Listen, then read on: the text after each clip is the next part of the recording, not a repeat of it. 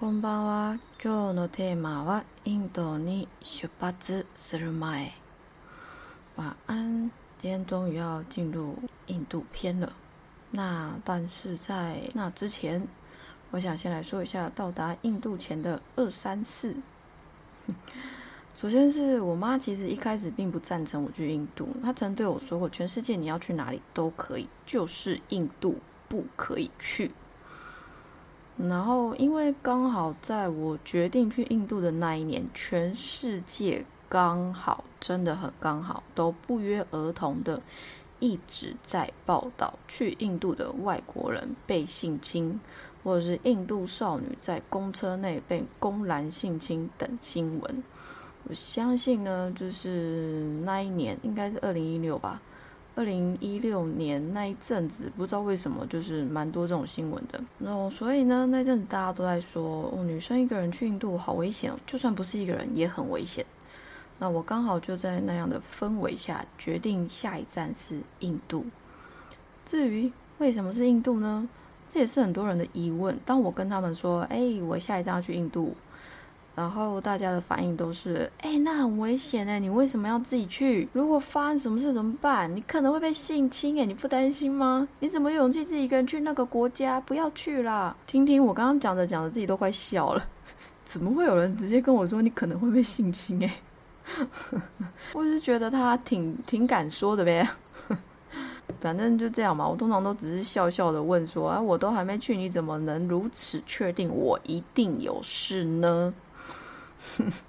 我知道大家是担心啊，可是我蛮不喜欢这种担心的。你可以关心，但你没有必要担心。那担心人当然不是只有朋友嘛，周遭的人，还有我妈，当然也是担心的不得了。那我就告诉她，我说你与其用担心来诅咒我，不如你每天祝福我一定没事，这样不是更棒吗？我会因为你的祝福而没事，你放心。我每次说完这句话，跟其他人说完这句话，就他们都觉得你怎么会这么强硬对你妈说话？可是真的就是是这样啊。就是你可以关心，但你没有必要担心。你的担心是恐惧的幻想延伸，不是吗？那你不如去 happy 的幻想延伸，不是很好吗？你去祝福很多事情，不管是在你身上的事情，还是在别人身上的事情，或是在这个世界上的事情，你都去祝福。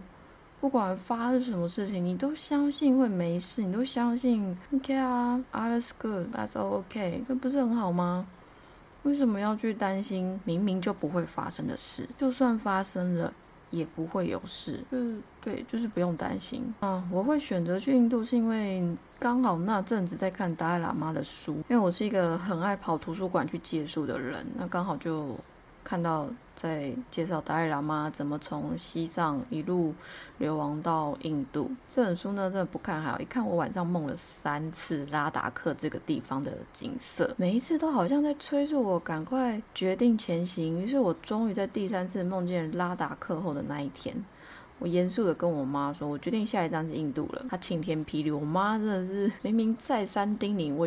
最后却还是跟他讲说：“哦，我要去啊，怎么了吗？”可是我真的是一个很不受控制的人，我总是说我的生命交给老天爷了，他要我去哪我就去哪，他要我做什么我就做什么，我把自己的全部交给他，让他带我走完这一生吧。所以当他一而再再而三的给我提示时，我知道自己该要去的，我知道这是他要我去的地方，因此我想也不想的就一头栽进去了。他如果要我走。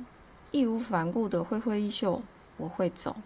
他想我留下，我也会心存感激的留在这个世界上。我是他的，打从一开始这件事就不曾改变。也没什么好质疑的，所以后来开始买机票，你就用那个电脑找出最划算的方案，竟然是去程商务舱，回程经济舱。我抱着不可思议，然后又半信半疑的心态买了以后，一路从桃园机场搭到上海浦东转机，途中飞机延迟了将近四小时。对我在浦东机场的商务等候室等了四小时。真的很久，然后算了一下，自己这样到印度再转机的时间可能有点来不及，但担心也不是办法嘛，毕竟这不是我能控制的。反正我就是商务舱可以先下先上，总是有什么办法的呗。我就这么随遇而安的一路飞到印度去，后，匆匆下飞机等行李时，我就看到隔壁的那个中国先生呢，就抓住地勤小姐，用不流利的英文说飞机 delay 了，他会赶不上下一班飞机。我就在旁边心想，我也是，我也是，me too，me too，怎么办？怎么办？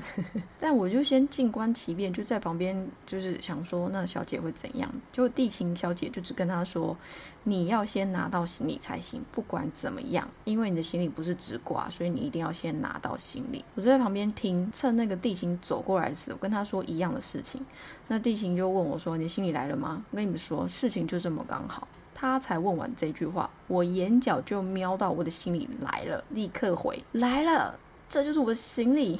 于是地勤就立刻带着我前往已经关闭的国内线海关，帮我办了国内机票，挂了行李，然后告诉我怎么去国内线。海关他就走了。我走的同时，我就看到瞄到后面刚刚那个很紧张的先生，他为什么走了？他为什么拿到行李的那个表情？我就心想，嗯，很抱歉，就是对我行李先来了，真的 lucky，我真的超 lucky。然后因为我一路都是商务舱嘛，所以都不用排队。正当我搞不清楚到底国内线在哪时，我就看到一个疑似海关的地方。总而言之，就先冲过去。对，管他这么多。海关拿着我的护照，看着我剃光的头，和护照上面的照片完全不一样。就问东问西，最后他就说这里不是国内线，是国际线，国内线在另外一边。我当下就是整个白眼翻到南半球，心里想我就快来不及，还这样搞我妈的。于是呢，我又匆匆跑到国内线，发现哇，那个人跟暑假出国人潮一样多诶，整个排队不知道 S 型到哪里去了。我就想说完蛋了，完蛋了。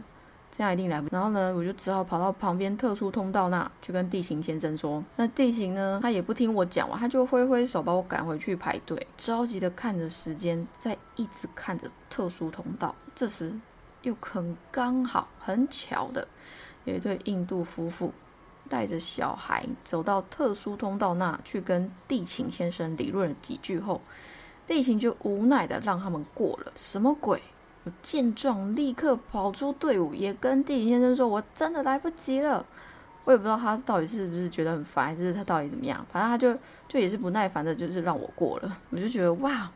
怎么这么幸运？好幸运哦！然后国内线的检查真的相当繁琐，而且严格。女生还要进一个帘子中，让里头的女警收身检查。这女警很可爱，她摸完我一轮后，她赞叹的说：“你怎么保持好身材的？为什么你可以胸部和屁股都大，肚子却是小的？”嗯，我一定要在这边郑重澄清一下，我真的没有什么好身材，只有胖，就是。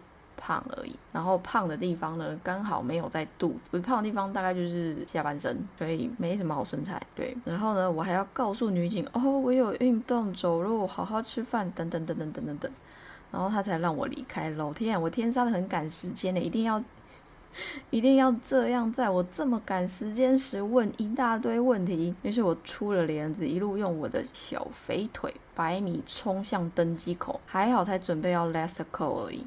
我整个心中想说，哇，看 safe，安心，太好了，safe。我后来想想才发现，这一连串都是注定好的吧？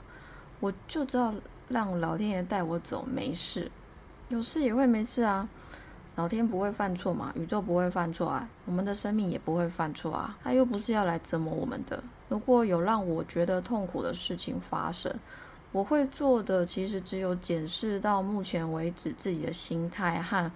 我的心所真正向往的而已，而非二元堆里的物质世界里的东西。这就是为什么我在做很多事情，其实都外人看起来会觉得你怎么这么无厘头，或者是你怎么这么的有勇无谋。因为我我我不晓得那是什么，我只知道，如果是他要让我去做的事情，不论再艰难，不论再不可能，都可以去做。可是如果这不是他要让我去做的事情，我千百万个想，千百万个方法，我都做不到，我都没办法去做。所以很多人都会问我说：“哎，你怎么决定要去哪里旅行？”我每次都笑着说：“呃，不是我决定的，是老天爷决定的，是宇宙决定的。那要让我去哪，我就去哪。我从来不会反抗他嘛。我觉得没有关系啊，这样很好啊。反正我的生命是他的，也是他带我来这一招的，所以我就把自己全部都交给他了。我也不想去用脑袋去衡量。会得到什么？不会得到什么？那做这件事情有什么益处？有什么坏处？会怎样？我觉得这些这些实在是很没有必要，因为因为你的灵魂也不是用这样子大脑来衡量的，不是吗？但是我们需要注意的，保护好自己的人身安危，这是我在做所有事情我都会第一个非常重要的一点，保护好人身安危，其他我都交给他。当然，当然，如果真的怎么样了，我也是也是觉得很不错啊，没有关系啊，反正人从生下来就开始在走向死亡嘛。早晚问题而已。好了，那今天就先这样喽。我要思密，马达来修，我要思密。